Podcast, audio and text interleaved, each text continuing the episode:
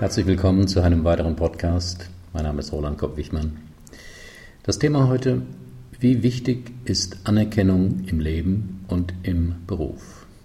Was ist Anerkennung?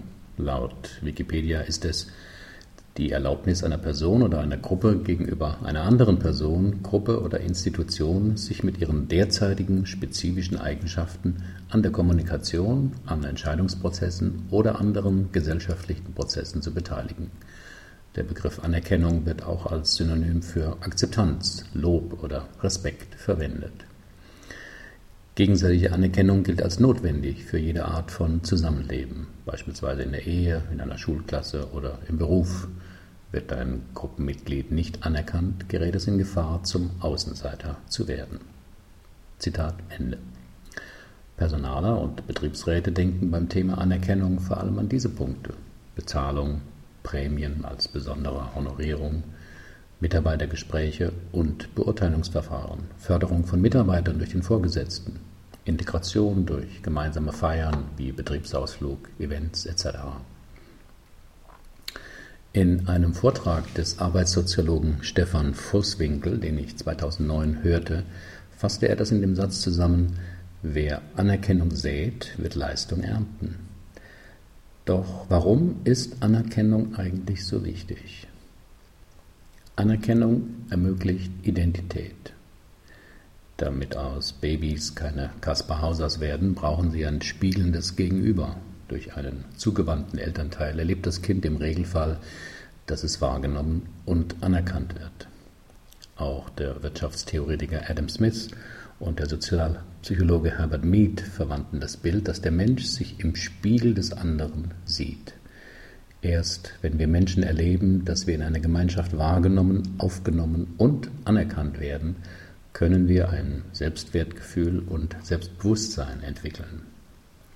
Selbst Robinson Crusoe auf seiner Insel fing sich einen Papagei, um mit einem anderen Wesen sprechen zu können.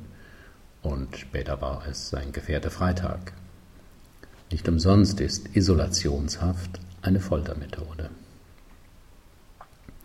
In einem interessanten Interview in Psychologie heute vom Juli 2011 sieht Vosswinkel hier drei Anerkennungsformen. Die Liebe in einer Familie oder Partnerschaft, den Respekt im Beruf und die Achtung als Staatsbürger. Demnach seien gesellschaftliche oder politische Konflikte nicht nur Kämpfe um eine bessere materielle Situation, sondern immer auch ein Kampf um Anerkennung. Dies kann man ja bei vielen Minderheiten, die um ihre Unabhängigkeit und gleichzeitige Anerkennung oft über Jahrzehnte kämpfen, sei es der Kampf der IRA, der ETA oder russischer Republiken. Anerkennung beinhaltet auch Rangordnungen. Was ist die Arbeit einer Krankenschwester im Vergleich zu einem Arzt wert? Derlei Fragen gehen bis in die Familie hinein. Ist die Arbeit des alleinverdienenden Ehemanns wichtiger als die Erziehungs- und Haushaltsarbeit der Ehefrau? Auch deshalb wird man ja auf einer Party selten gefragt, wer sind Sie? oder was sind Sie? sondern meistens, was machen Sie beruflich? Die berufliche Stellung verleiht eine gewisse stabile Identität. Wer auf die letzte Frage wahrheitsgemäß oder experimental beantwortet, ich bin arbeitslos oder ich mache gar nichts, wird interessante Reaktionen beim Gesprächspartner beobachten können. Weil mit der Arbeit nicht nur Geld verdient wird, sondern auch Anerkennung erworben wird, wirken mitunter eine betriebsbedingte Kündigung oder Entlassung und sogar der all Jahre ersehnte Ruhestand mitunter auf den Betroffenen psychisch destabilisierend. Selbst wenn das Finanzielle stimmt, fehlt plötzlich die Zugehörigkeit, die das Ich stabilisieren hilft. Anerkennung ist im Unternehmen fast immer hierarchisch angesiedelt. Der Vorgesetzte ist weniger von der Anerkennung seiner Mitarbeiter abhängig. Er darf es auch nicht sein, denn sonst kann er nicht mehr flexibel und unabhängig führen wozu eben auch unpopuläre Maßnahmen gehören können. Trotz des vereinzelt vorhandenen 360-Grad-Feedbacks beurteilt meist der Vorgesetzte den Mitarbeiter, was auch über die Höhe des Gehalts mitentscheidend sein kann. Die Sichtbarkeit der Leistung schwindet. In unserer zunehmenden Wissens- und Dienstleistungsgesellschaft wird immer schwerer wahrnehmbar, was jemand eigentlich den ganzen Tag so macht. Wer ein Sachprodukt herstellt, einen Tisch oder ein Auto, kann seine Arbeit vorweisen. Schwieriger wird es mit all den anderen geistigen Leistungen, die weniger ein Sachergebnis zeitigen. Man telefoniert den ganzen Tag, sitzt in Meetings, schreibt etliche E-Mails. All das gehört zum Arbeitsprozess. Aber was haben Sie am Ende des Tages wirklich geleistet? Doch nicht sichtbare Leistungen sind schwerer anzuerkennen. Das heißt für immer mehr Menschen, sie müssen auch lernen, ihre Arbeit besser zu verkaufen. Sonst kann es passieren, dass im Meeting die drittbeste Idee genommen wird, nur weil der Urheber diese besser darstellen konnte als die schüchterne Mitarbeiterin, die glaubt, ihre tolle Idee würde doch für sich selbst sprechen. Fatalerweise werden Leistungen, die nicht oder fehlerhaft erbracht wurden, sofort bemerkt. Wie sieht Anerkennung im Beruf aus?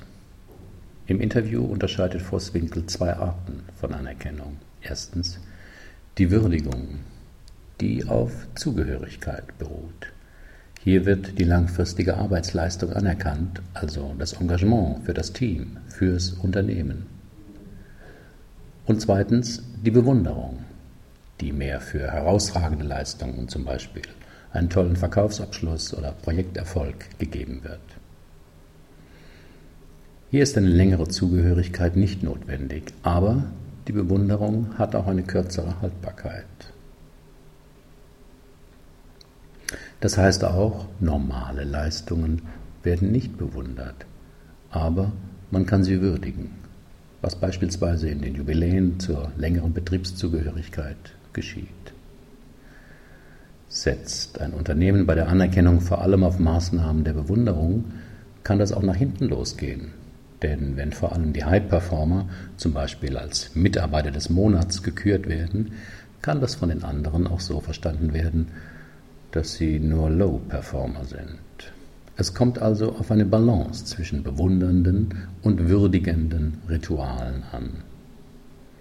Zu einer guten Anerkennungskultur gehören nach Vosswinkel vor allem drei Prinzipien. Erstens die Fehlertoleranz.